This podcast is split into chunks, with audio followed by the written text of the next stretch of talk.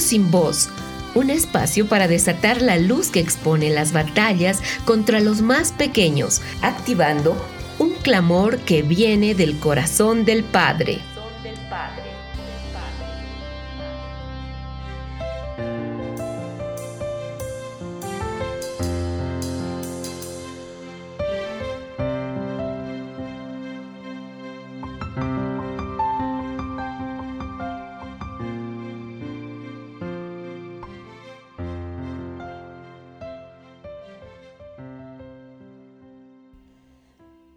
Un saludo a toda la audiencia de Kerigma Radio.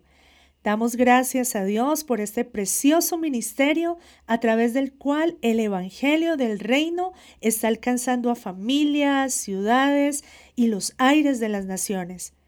Es un privilegio el ser parte de este diseño que ha activado el Señor para hablar desde su corazón a las naciones. Somos Lorena Beltrán y quien les habla Ángela Narváez desde Colombia, la Nación Primicia. Lorenita, bienvenida. Por favor, extiende tu saludo a la audiencia y también recuérdanos un poco el tema que tratamos el programa anterior, por favor. Gracias, Angelita.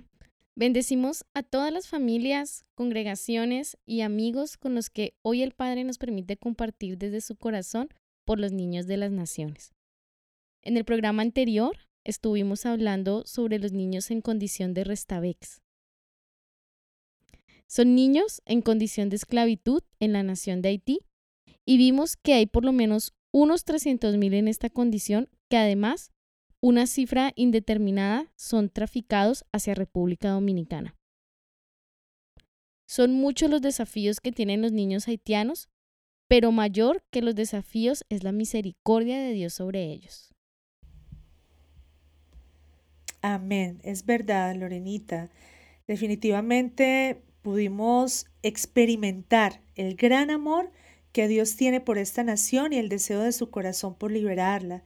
Así que clamamos para que los tiempos de Haití se aceleren y el reino de Dios se establezca. Este es nuestro décimo programa y Dios nos ha dado la oportunidad de visitar países muy lejanos y pocos conocidos para saber lo que está pasando con los niños allí. Fuimos a Yambio a conocer el drama de los niños soldados en Sudán del Sur. También conocimos sobre los niños mongoles, estos preciosos chiquitines. También conocimos las generaciones en Kosovo, una nación europea. Pudimos también conocer todo este drama de los desplazados rohingyas que han salido de Birmania hacia Bangladesh. Conocimos también todo el tema del tráfico de niñas en Camboya, lo que sucede en Pakistán, que fue un programa que sacudió muy fuerte a la audiencia, el tema de, del abuso a los varoncitos en Pakistán, también eh, cómo sufren los, las mujeres y las niñas en Afganistán. Y también hemos podido visitar países más cercanos y más familiares, pero que también tienen problemáticas muy fuertes los niños allí, como Perú, que hablamos de la prostitución en la zona amazónica, y Haití, que fue el programa de la semana pasada. Para cada nación y para los niños hemos desarrollado una guía de intercesión que amplía sobre las situaciones que ellos viven y sobre todo lo que Dios ha sacado a la luz, lo que Él ha querido que denunciemos, lo que hemos puesto delante de su trono y lo que Él ha empezado a juzgar.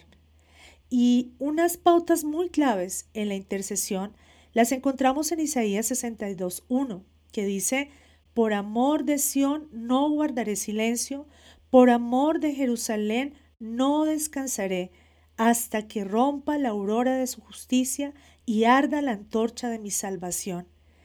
Y esta pauta tan importante, que es básico, es fundamental, el amor. El amor es lo que nos mueve. Ese amor que brota del Padre y que comparte con nosotros. Ese amor que nos hace levantar la voz, no guardar silencio y no darnos descansos hasta que. Y ese hasta que nos habla de persistir y permanecer en clamor para que la voluntad de Dios amanezca en la justicia y que esa justicia venga a las naciones de la tierra y arda en ellas la antorcha de su salvación. Él quiere que sus enemigos sean puestos debajo de sus pies y darse a conocer a los niños y a las generaciones. Varias personas nos han escrito y nos han expresado que escucharon el llamado a ponerse en la brecha por todos los niños, por las naciones. Así que con ellos nos unimos y persistimos en clamar. Niños sin voz. Para unirte al clamor por los niños, escribe al email levantando mi voz arroba.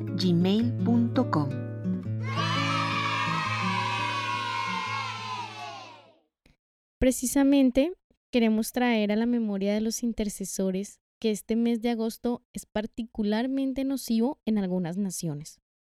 En Mongolia, agosto y septiembre serán los meses más helados. Y recordemos que por esta razón aumenta el uso del carbón en Ulan Bator y el riesgo de muerte por enfermedad pulmonar es alta en los niños menores de 5 años. También en este mes en Sudán del Sur es conocido por ser el tiempo de hambruna, donde el asesino del Nilo asesina a miles de niños que sucumben frente al hambre y para este año se esperaba que la situación fuera mucho peor por las langostas que al inicio devastaron parte del territorio. Es muy importante reforzar en este tiempo el clamor por estas naciones. Si alguno de ustedes no escucharon los programas sobre los niños en estas naciones, pueden escribirnos y les enviaremos pautas para ponernos de acuerdo y orar. Amén, estamos muy atentos y con mucha expectativa, ¿no? De lo que Dios está orando en estas naciones, así que tenemos mucha fe de que esta vez no haya una hambruna en Sudán del Sur.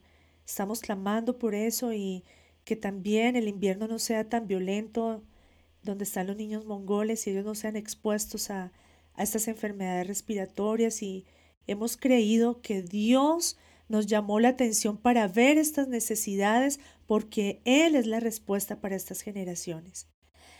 Y en todas estas naciones, en estos lugares, hemos encontrado situaciones muy injustas en contra de los niños. Si bien en la mayoría de países se pueden encontrar problemáticas como la prostitución, la pornografía infantil, la trata de niños, la violencia, la guerra o la esclavitud, pocas naciones en el mundo viven todas estas tragedias a la vez. Este es el caso de Bangladesh, una nación que en algunas problemáticas tiene las cifras más altas en el mundo.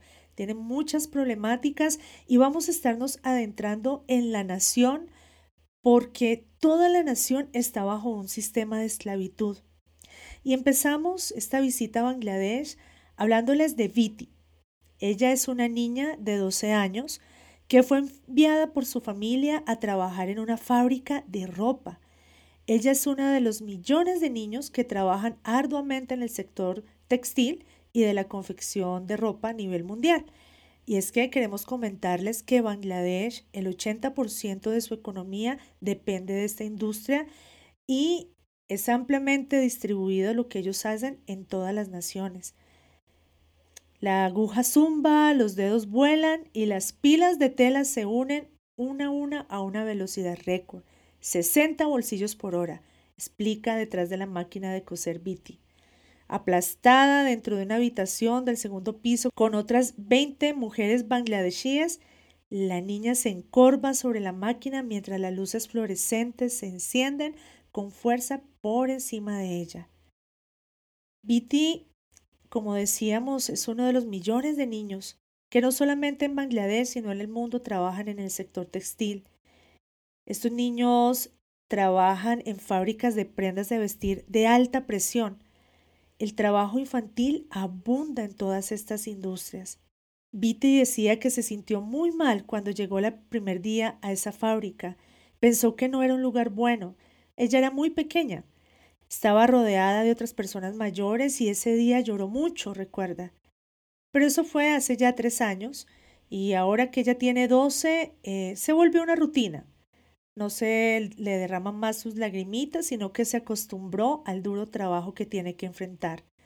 Todos los días Viti ayuda a crear un mínimo de 480 pares de pantalones por 83 tacas, que vendrían a ser como un dólar americano.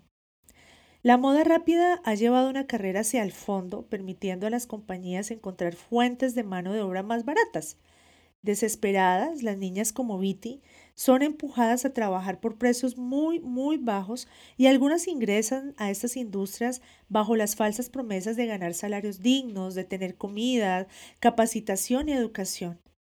En el caso específico de Viti, la pobreza extrema y su padre enfermo obligaron a sus padres a enviarla a esta fábrica de ropa para coser ropa de diseñador.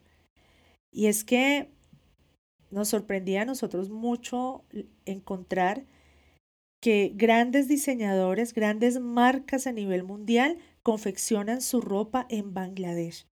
Entonces, esta niña eh, trabaja en esas fábricas y las ropas tienen destinos a diferentes países como Canadá y de hecho quiero decirles que encontramos ropa hecha en Bangladesh también aquí en Colombia y les vamos a, comentar sobre eso un poco más adelante.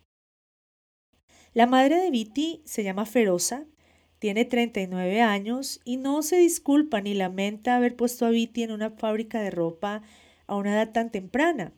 Ella justifica diciendo que no había comida, ni siquiera tenían arroz, y que para ella es muy duro acordarse de esos días, llora cuando lo recuerda, porque pensaba que era mejor para ellos como familia morir a no tener comida. Ella eh, vive junto con Viti en una casa de una sola habitación y allí viven ocho personas juntas como familia. Durante un año y medio, Feroza hizo trabajo doméstico, crió a los seis niños y dirigió un negocio de fabricación de bolsos. Aún así, no les alcanzaba para sobrevivir. Entonces ella hizo lo que sus padres le hicieron a ella misma cuando llegaron a, la ciudad de Dhaka, la capital, hace décadas. Feroza envió a Viti a trabajar en una fábrica de ropa. Como madre me siento triste, pero tengo que ser realista, dice Feroza. Cuando Viti ve a otras chicas de su edad, con sus uniformes escolares, de cuadros azules y blancos, admite sentirse triste, y que se le rompe su corazón. Una vez tuvo un sueño pensando en que en el futuro podía ser doctora, pero dice que ahora se ha dado por vencida con ese sueño.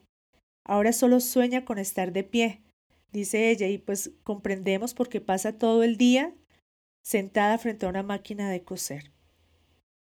La República Popular de Bangladesh es el octavo país más poblado del mundo con 163 millones de habitantes. Y para comparar, yo pensaba un poco cómo podríamos entender mejor esta sobrepoblación. Y a ver, Bangladesh tiene una superficie que es un poco más de la mitad del tamaño de Ecuador. Sí, o sea, Ecuador es el doble de grande que Bangladesh. Entonces es una nación muy pequeñita. Pero mientras que en e-, Ecuador habitan 63 personas por kilómetro cuadrado, en Bangladesh habitan 1.140 personas por kilómetro cuadrado. Esto es algo inimaginable. Entonces, la sobrepoblación es una de las razones principales de la situación crítica que vive la comunidad.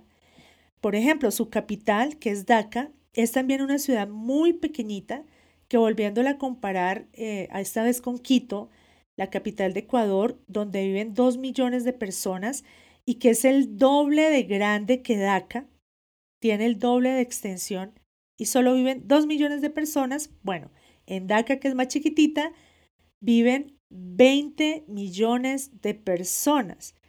Y uno no alcanza como a dimensionar cómo puede ser posible esto. Bangladesh también es el cuarto país con mayor número de población musulmana, son más, más de 130 millones, y el Islam es la religión de Estado pero también otras religiones pueden ser practicadas en, armonía. La mayoría de los bangladeshíes son musulmanes sunitas, mientras que también están los hindúes, algunos budistas como minorías religiosas. El 82% de la población vive en zonas rurales y es de resaltar que esta nación fue parte de la India, de ese continente indio, que era, que era gigante, ¿no? estaba lo que conocemos hoy como la India, Pakistán, Bangladesh, Birmania y también las naciones de Nepal y de Bután, todas formaban una sola nación hasta 1947. Y bueno, esto hace que Bangladesh tenga varios estratos espirituales que son muy complejos.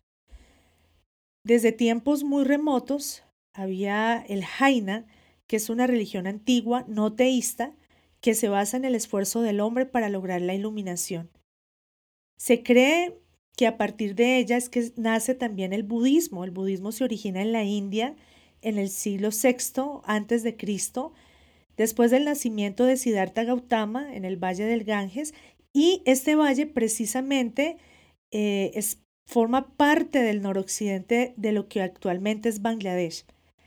El budismo es una corriente y filosofía religiosa que no reconoce ningún dios y que cuando la miramos en el espíritu manifiesta un rechazo a aquel que es la luz verdadera y elige su propio camino para la autoiluminación, es decir, el hombre viene a ser su propio Dios.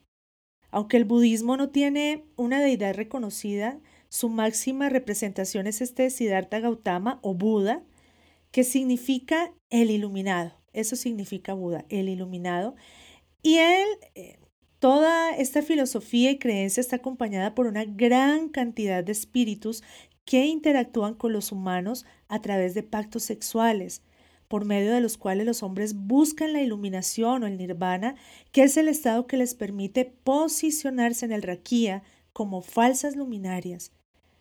El budismo sale desde la India y se extiende por la mayoría de las naciones orientales y realmente digamos en Occidente tenemos una visión muy romántica de lo que es el budismo, ¿no? Paz, armonía, los monjes, pero detrás de esta fachada tan inofensiva hay toda una práctica espiritual de maldad muy, muy fuerte, muy corrompida, muy perversa, que ha maldecido y contaminado la tierra. También, un poco después, se origina allí el hinduismo, allí en la India. Y el hinduismo es un sincretismo de culturas y tradiciones que incluye una diversidad de ideas sobre la espiritualidad y las tradiciones, pero no tiene una orden eclesiástica, no tiene ninguna autoridad religiosa, ningún tipo de gobierno, ningún profeta y tampoco está sujeto a un libro sagrado como tal.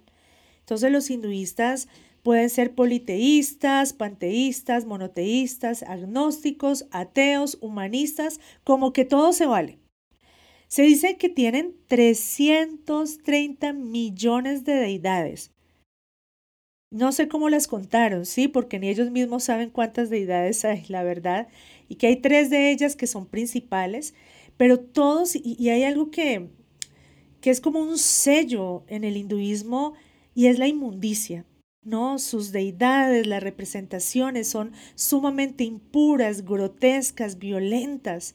El Señor nos permitió ver que a través de las prácticas budistas e hinduistas, las personas tuercen su diseño, pervierten el diseño como puertas, como portales eternos, y se transforman en puertas espirituales por donde estos espíritus inmundos y espíritus malos, porque estamos hablando de espíritus malos, entran a poseer la tierra llenándola de contaminación y generando una esclavitud sobre sus moradores, como es el caso de Bangladesh.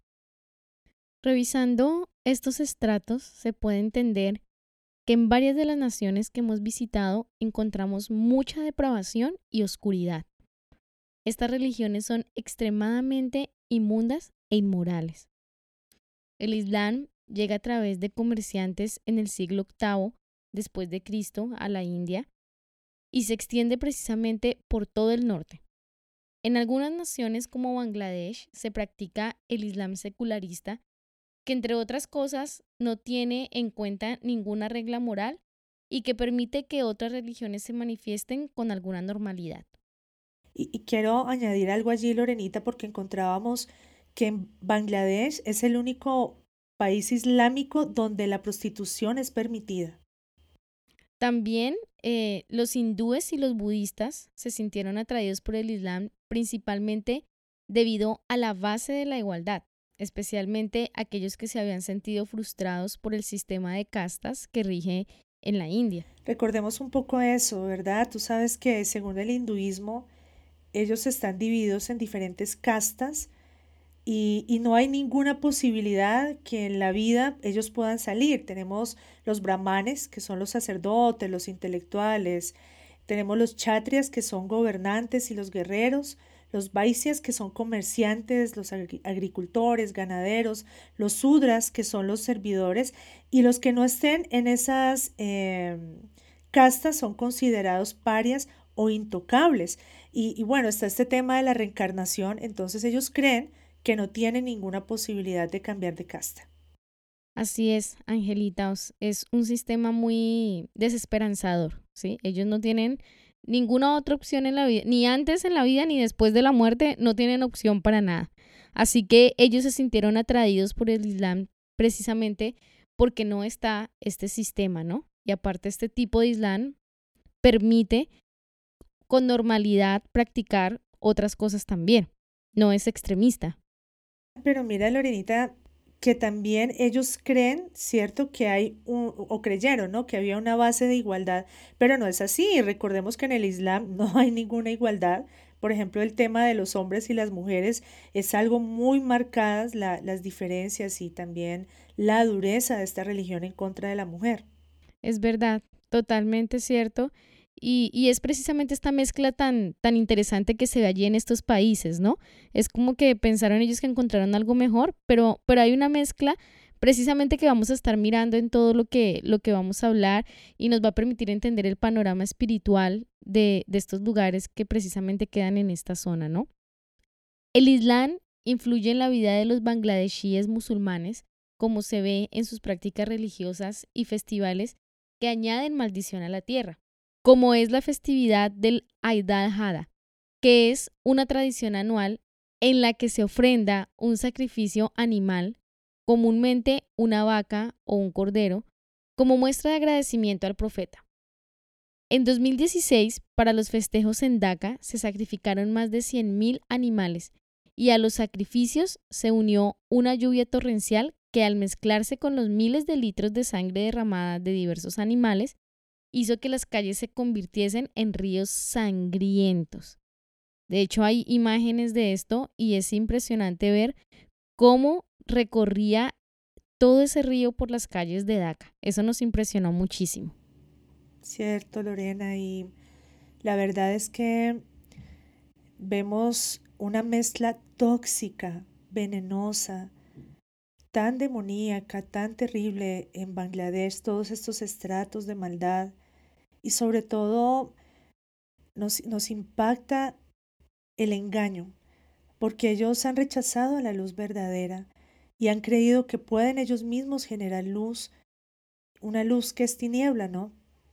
Así que eh, queremos tomar un momento, amados, del programa para pedirles que nos podamos unir y antes de continuar con todo lo que queremos compartirles, creemos que es muy importante que nos presentemos juntos delante del trono de Dios y podamos levantar la voz por ellos que aún no le conocen y que están sufriendo las consecuencias eh, de muchas generaciones que han practicado esta iniquidad.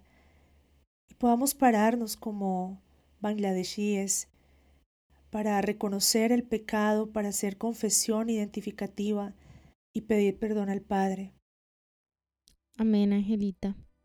Pues Padre, en este momento nosotros nos presentamos como bangladesíes delante de ti. Señor, y queremos arrepentirnos delante de tu presencia. Reconocemos que nosotros hemos elegido, Señor, por una luz que no eres tú, que hemos buscado en nuestra fuerza, la iluminación o lo que nosotros creemos que es la verdad. Reconocemos, Señor, que hemos aceptado toda clase de mensajes, de religiones. Sin embargo, a ti te hemos rechazado.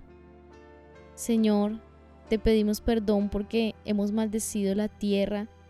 Al nosotros mismos, Señor, aceptar ser puertas para espíritus malignos, para espíritus inmundos. Señor, porque aún tú pusiste dentro de nosotros, Señor, una conciencia, pusiste dentro de nosotros algo que nos hace ver, Señor, que no está bien, Señor, dañar los cuerpos, aceptar todas estas cosas que se han practicado. Sin embargo, nosotros nos abrimos voluntariamente a esto, Señor. Y hoy nos te pedimos perdón, nos arrepentimos.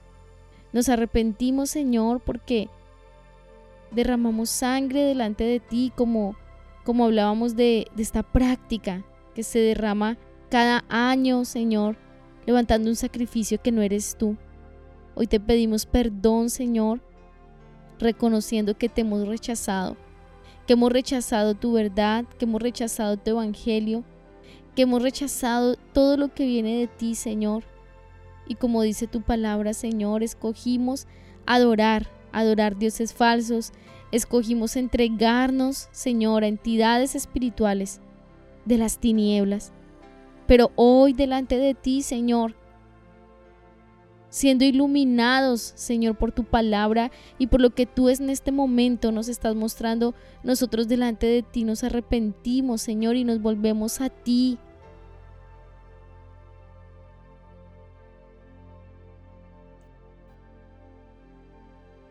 Padre, como bangladesíes, reconocemos que nosotros, nuestras casas, nuestros antepasados hemos pecado terriblemente delante de ti, contaminando la tierra, sujetando la maldición, Señor, a través de los pactos que hemos hecho con la muerte, a través, Señor, de los pactos sexuales que hemos hecho con el budismo. Pedimos perdón por la arrogancia que hemos tenido delante de ti al desconocerte y al declarar que nosotros mismos podemos ser una luz que alumbre más que tú, Señor. Pedimos perdón por la soberbia. Pedimos perdón, Señor, por prestar nuestros cuerpos para toda clase de prácticas inmundas. Pedimos perdón por pervertir a las generaciones, Señor. Porque hemos, Señor, sumergido a los niños en prácticas vergonzosas. Pedimos perdón, Señor, por abrir las puertas a todos estos espíritus inmundos y malos del hinduismo. Señor, por levantarnos en contra de ti a través del Islam, negando tu santísimo nombre y el poder de Jesucristo, buscando una sangre extraña, una luz que es tiniebla. Señor, perdónanos por la tiniebla, por amar caminar en ignorancia, Señor. Pedimos tu misericordia, Padre. En el nombre de Jesús. Y Señor, presentamos la tierra, la tierra, el territorio de Bangladesh, Padre. Se puede escuchar un gemido desesperado, Señor de la tierra. Padre, venimos a poner en memoria delante de ti que hubo un día en que esta tierra escuchó tu voz y te obedeció, Señor.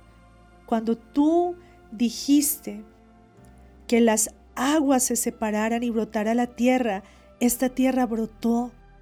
Cuando tú dijiste, produzca la tierra, árbol, semilla, ella obedeció, Señor pero fue sujeta a maldición, Padre, por el pecado del hombre. Así que hoy venimos, Dios, a pedirte misericordia por esta tierra que gime y clama por la manifestación de los hijos de Dios. Esta tierra que fue sometida a la esclavitud del sol. Ella y sus moradores, Señor, han sido puestos bajo un manto de tiniebla la tiniebla que produce la falsa luz, Señor. Oramos, Padre, para que en tu misericordia, Dios, sean removidos esos cielos y la luz verdadera alumbre a todo hombre, porque en ti, Jesucristo, está la vida y la vida es la luz de los hombres. Señor, tus misericordias son mayores y dice la Escritura que donde sobreabunda el pecado, sobreabunda la gracia. Y en esta palabra, sabiendo que tú te complaces en la misericordia, Señor, te agradecemos por perdonarnos y declaramos que tú eres nuestra esperanza, que anhelamos tu luz y que viene el tiempo, Dios, donde la manifestación de tu reino, de la verdad que es Jesucristo, llega a irrumpir en Bangladesh, en el nombre poderoso de Jesús. Despertando la intercesión en unidad y acuerdo con intercesores de todas las naciones. Querigma Radio. Otros datos de la convulsionada historia de esta nación es que en 1947 Pakistán se divide de la India en dos regiones, Pakistán Occidental y Pakistán Oriental, que es la actual Bangladesh. Se supone que durante todo un año se trabajó arduamente en la división más conveniente de este país, pero dejaron 2.000 kilómetros de distancia entre las dos partes de Pakistán. Esta extraña división duró hasta 1971, que se da una cruenta batalla y logra su independencia de Pakistán, naciendo la nación de Bangladesh. Para poder como entender, es que yo digo, ¿cómo serían los estudios para dividir la nación, no? Es como decir que Colombia tiene una parte aquí donde nosotros estamos y que Paraguay es la otra parte de Colombia y todo ese territorio está entre las dos naciones. No tiene mucho sentido, aunque sabemos que siempre estas divisiones políticas de las naciones tiene que ver con economía, ¿verdad? Totalmente.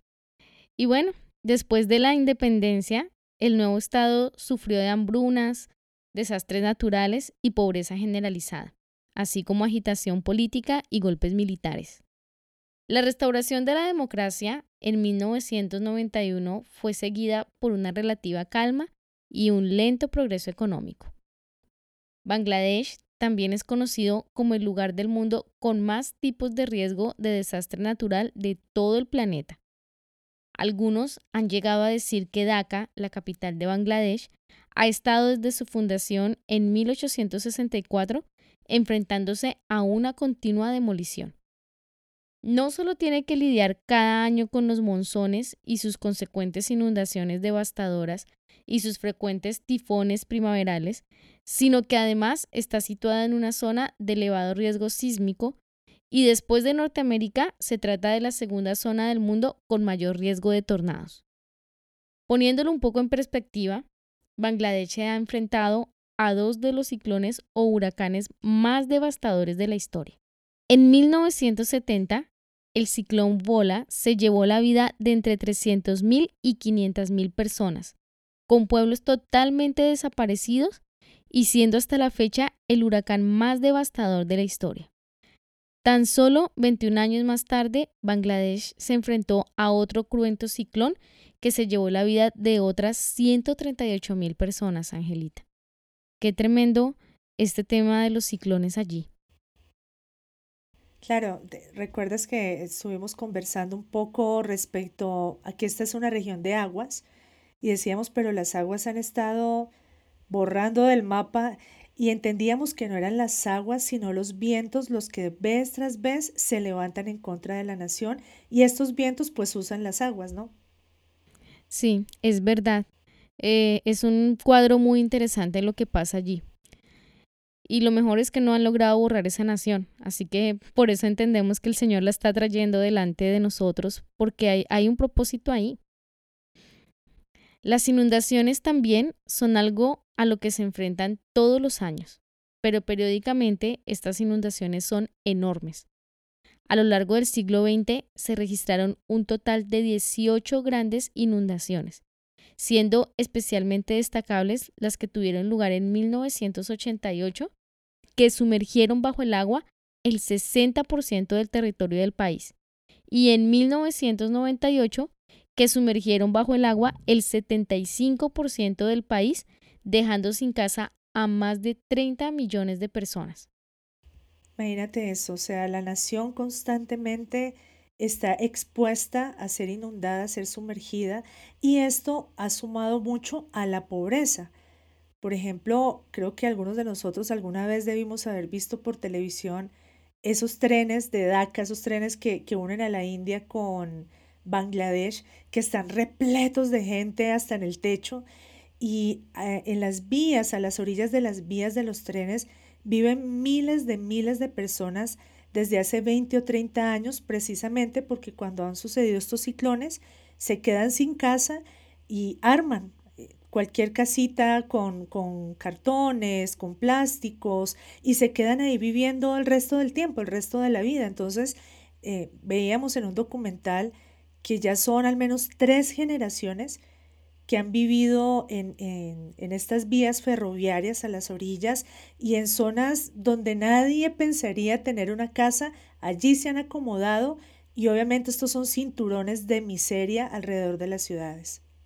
Revisando el mapa de Bangladesh, vamos a encontrar varios aspectos importantes.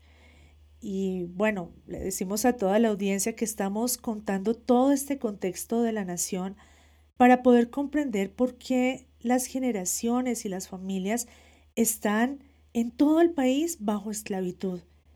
Y esto que vamos a hablar respecto al mapa y al diseño que hay de las aguas es muy importante.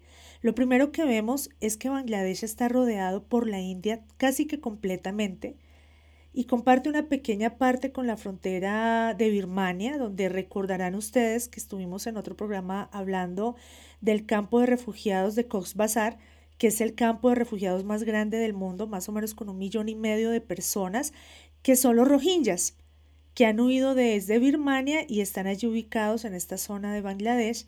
Y lo segundo que observamos es que hay dos grandes ríos que atraviesan pero que también dividen el país.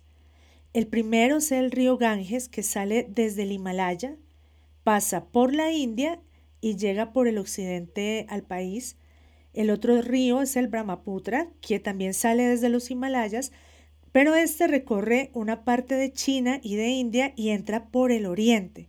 O sea, por ambos lados entran estos, estos ríos y los dos desembocan en el delta de Ganges que está ubicado en el corazón de Bangladesh. Los Himalayas son montañas de gran significado espiritual y se les llama la morada de los dioses. Tiene muchos picos altos, 14 de ellos son los más altos del mundo. Allí está el Everest, ¿verdad? esta montaña tan conocida. Y en estos lugares se han abierto portales espirituales entidades demoníacos. Se han hecho sacrificios, los más grandes brujos de, del mundo suben a este lugar a hacer estos sacrificios, a hacer pactos y a que estos portales permanezcan abiertos. Y desde esas alturas, estas entidades demoníacas gobiernan con engaño las naciones que están alrededor. Todas estas naciones están sujetas a esa influencia, ¿verdad? Pero también debemos decir que con el tiempo, poco a poco, toda la influencia de lo que son los espíritus del budismo y del hinduismo también han llegado a Occidente, aún a nuestras naciones, y estas creencias cada vez son más aceptadas por la sociedad y aún también en algunas manifestaciones de la iglesia. Y pensábamos nosotras que así como ha sido importante ponerle límite a la llegada de los hijos de Ismael a nuestro continente, es muy importante que como iglesia nos paremos y pongamos también límites a estas entidades que vienen del budismo, que vienen del hinduismo, a través de las prácticas de meditación, del yoga, etcétera. Tanta mezcla que hay en este momento dentro de nuestra cultura y también dentro de la iglesia. Y hemos visto por el Espíritu del Señor el peligro que es permitir que a nuestras naciones entren estas, estas entidades que realmente son muy, pero muy inmundas. Volviendo al tema de los ríos, como muchos de nosotros sabemos, el río Ganges es el río más sagrado del hinduismo porque se cree que sus aguas purifican y limpian los pecados. También, y este es un dato muy interesante, es que el río Ganges es la personificación de la diosa Ma Ganga. Este río es famoso por todos los rituales que se practican y por ser el lugar donde se depositan las cenizas de los muertos para asegurar su reencarnación. Hemos visto nosotros cómo en este la gente usa el río para todo. Usa el río para bañarse, para hacer sus necesidades fisiológicas, para lavar la ropa, para poner las cenizas de los muertos. Usan este río para todo, para hacer todos sus sacrificios, sus rituales, etc. Y asimismo, el río Brahmaputra personifica una entidad masculina que es el dios Brahma. Y se cree que con una sola sumergida en sus aguas los pecados son lavados. Y justamente en el centro de Bangladesh se unen las dos aguas de estos ríos y también se unen estas entidades espirituales que como hemos visto es una entidad femenina y una entidad masculina y entonces allí se generan cosas muy tremendas. Anualmente, en la temporada de los monzones, los deshielos y las torrenciales lluvias hacen que estos dos ríos se desborden, inundando hasta el 60% de la nación, y de esta manera estas aguas llenas de impureza espiritual contaminan la tierra. Pensemos, ellas, estas aguas riegan los campos donde se cultiva la comida. Entonces se contamina todo, las personas, las familias, las casas, las calles, la comida, todo es contaminado por esa carga espiritual que traen estos ríos. Y las aguas han sido un punto muy importante en la historia de esta nación. Y en este tiempo son aguas que han traído maldición, pero creemos que hay unas aguas más poderosas que vienen a anunciar un Padre que es bueno, una salvación que es más grande. Y queremos unirnos con ustedes en este momento para juntos adorar al Señor y declarar sobre Bangladesh, sobre los niños que viven en una nación tan compleja espiritualmente y socialmente, podamos declarar que Él es el Padre de esta nación, que Él es el Padre de los que no tienen Padre y que Él no los deja solos. Creemos que los ojos y el corazón del Señor están puestos sobre esta nación y sobre todos esos pequeñitos que están desesperanzados clamando por ayuda y por protección.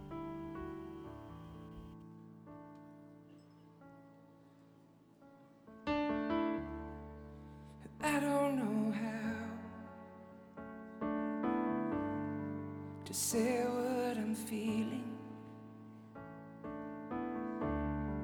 And I don't have words to write you a song. But I have this hope and I have this prayer.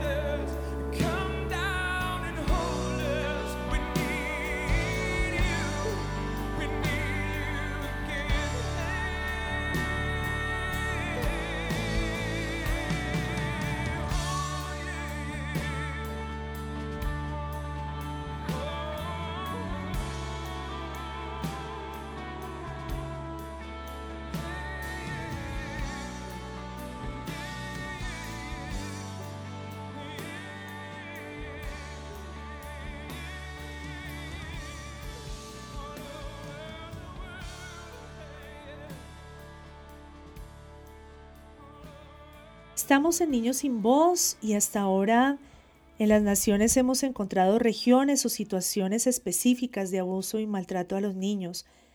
Pero en Bangladesh se presenta un panorama que no habíamos encontrado en otras naciones. La niñez es una etapa que en la práctica no es reconocida en la cultura de esta nación. Y aunque por presión internacional se ha hecho una legislación que prohíbe la explotación y el trabajo infantil, la cultura ha predominado y la necesidad, ¿no?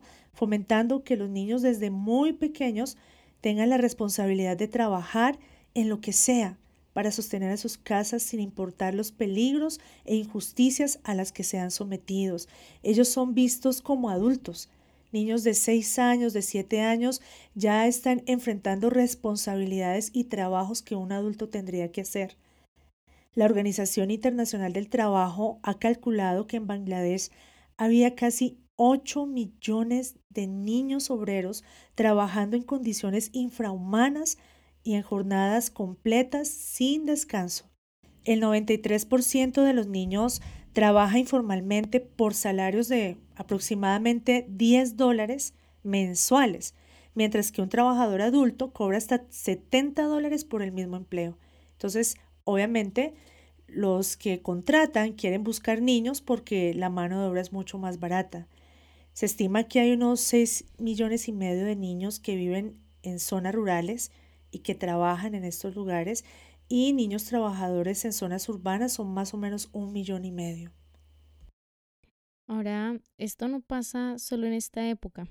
Durante los años 90, alrededor de 5,7 millones de niños entre 10 y 14 años trabajaban prácticamente como esclavos en la industria textil, al igual que millones de adultos. Ha sido una forma de esclavitud oculta por décadas hasta que en el 2013 un fuerte golpe a la conciencia vino tras un desastre. La muerte de 1.130 personas y unas 2.000 más heridas y mutiladas en el derrumbe del Rana Plaza, una fábrica textil en Bangladesh que puso en evidencia las condiciones infrahumanas de la industria textil que se supone el 80% de las exportaciones del país asiático. A partir de ahí se han levantado campañas por ropa limpia, es decir, la fabricación de ropa que no suponga esclavitud. El trabajo infantil en las fábricas de ropa orientadas a la exportación en Bangladesh se ha reducido sustancialmente en los últimos años, en parte debido a las políticas de tolerancia cero de las empresas compradoras. Sin embargo, hay un aspecto más oculto del trabajo infantil. Los niños trabajadores que aparecen en el informe no forman parte de las cadenas de suministro de las empresas compradoras, pero son hijos de los trabajadores de la confección. Están trabajando en casa o en otras empresas, a veces en sectores completamente diferentes. Los trabajadores reciben bajos salarios y experimentan largos días de trabajo y eso, sin duda, contribuye a la baja asistencia escolar y al trabajo infantil de sus hijos. Sí, de hecho, el trabajador promedio en la industria de la confección de Bangladesh se le paga solo un tercio de lo que se considera un salario digno. Se ha descubierto que los bajos salarios y las largas horas de trabajo desempeñan un papel clave en las decisiones de los padres de sacar a sus hijos de la escuela. De hecho, el analfabetismo y la desescolarización en Bangladesh es un problema crónico.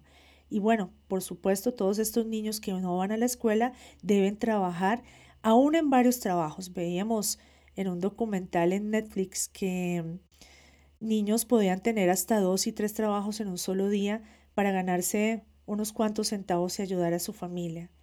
Solo una de cada ocho fábricas de ropa en Bangladesh cumple con el estándar de seguridad internacional y muchas marcas internacionales de prendas de vestir, incluidas algunas famosas como HM, Stradivarius, Zara, Speed, Gap, entre otras, contribuyen a esta situación. De hecho, leíamos que HM tiene 330 puntos de fábricas en Bangladesh porque es la mano de obra más barata que hay en el mundo en la industria textil. Casi un 50% de los textiles producidos en Bangladesh se exportan a la Unión Europea.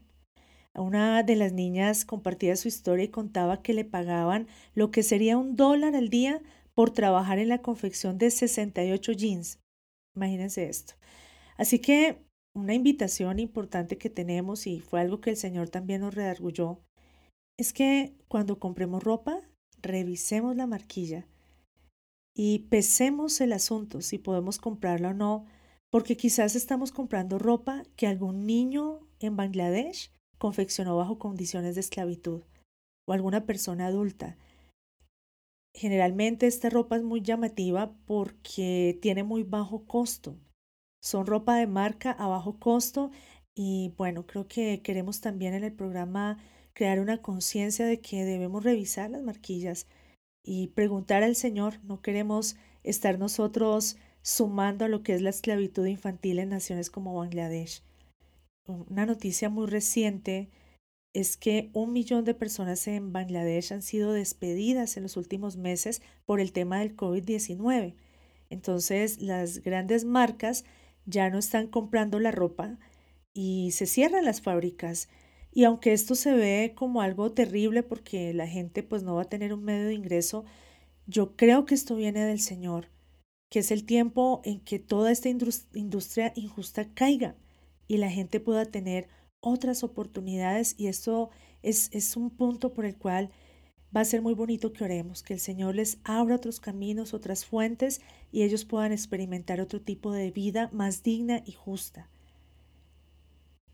Nosotros entendemos que el tema de las aguas es muy denso en esta nación y que literalmente, como dice el Salmo 69, la gente está hundida, sus almas están hundidas en las aguas, en los lodos profundos, todas estas aguas de contaminación, todas estas aguas de maldad, los han hundido hasta lo profundo y una vez más los invitamos a que nos unamos en el Espíritu, que nos unamos en la fe y en el amor y podamos presentar esta nación, estas familias, estos pequeños delante del trono de Dios creyendo que de Él viene la respuesta, viene la salvación y viene vida eterna para ellos. Sí, Padre, delante de ti nos presentamos una vez más, Señor, como, como parte de esta nación que tú, Señor, nos has permitido ver Señor, y como dice en este salmo, te decimos, sálvame, Elohim, porque las aguas han entrado hasta el alma. Estoy hundido en el cieno profundo y no hallo donde asentar el pie. Entrado en aguas profundas y la corriente me ha negado. Estoy cansado de llamar, mi garganta se ha enrojecido, mis ojos desfallecen esperando a mi Elohim. Sácame del lodo y no dejes que me hunda. Señor, le levantamos este clamor desde Bangladesh. Señor, para que puedas sacarlos de esas aguas de inmundicia, Señor, que han rodeado la nación y que los han llevado a desfallecer, Señor. Señor, oramos como dice este salmo, sea yo liberado de los que me aborrecen y de las profundidades de las aguas. No me anegue la corriente de las aguas, ni me trague el abismo.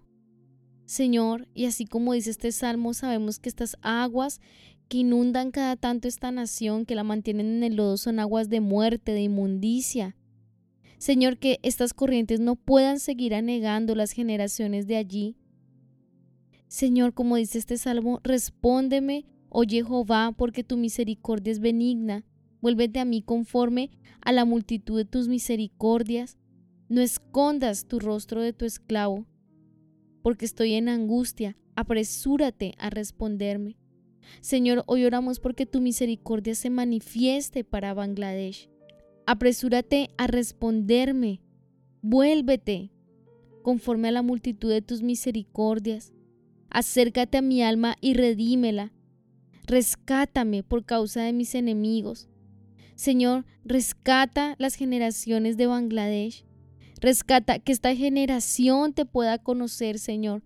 Que estas generaciones que hoy estamos trayendo delante de ti puedan escucharte, puedan ver que hay un rostro diferente al que ellos pueden mirar y ser iluminados y ser rescatados, Señor, porque tu palabra dice que los que te miraron a ti fueron alumbrados, que esta generación pueda verte a ti, Señor.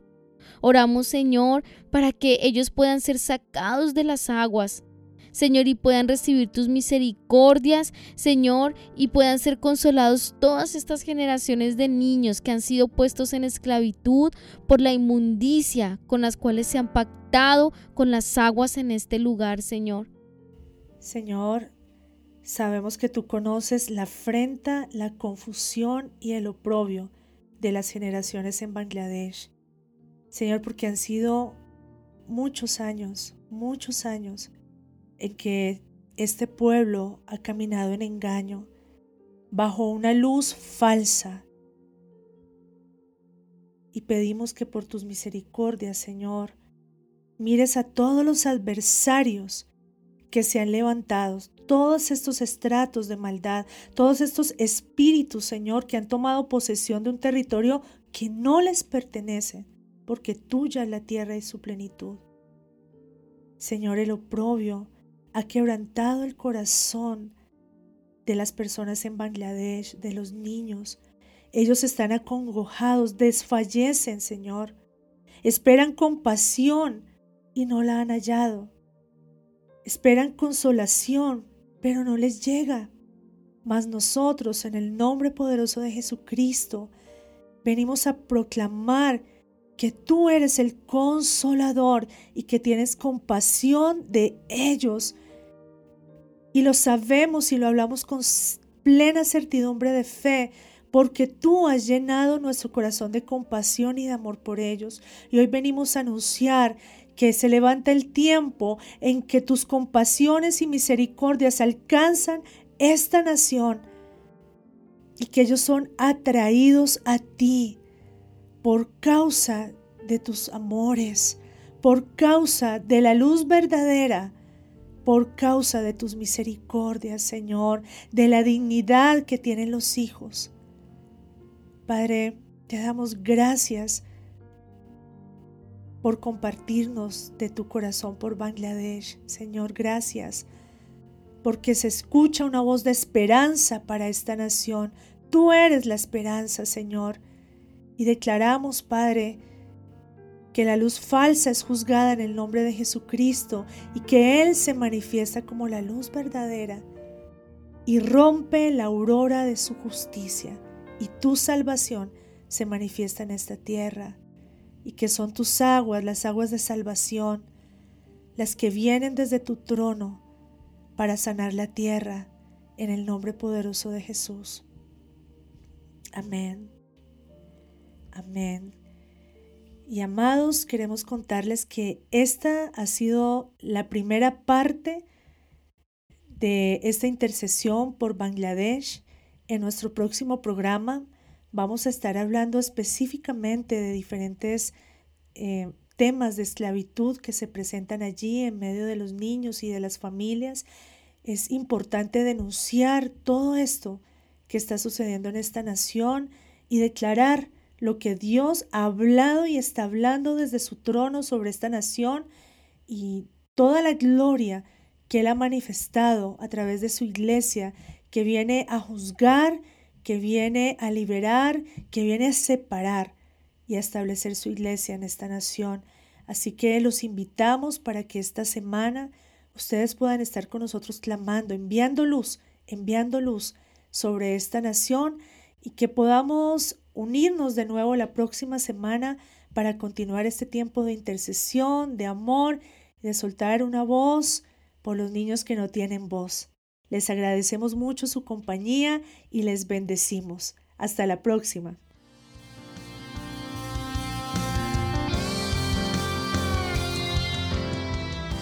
Este fue tu programa Niños sin voz. Los esperamos el próximo jueves para unirnos al clamor por los niños de las naciones.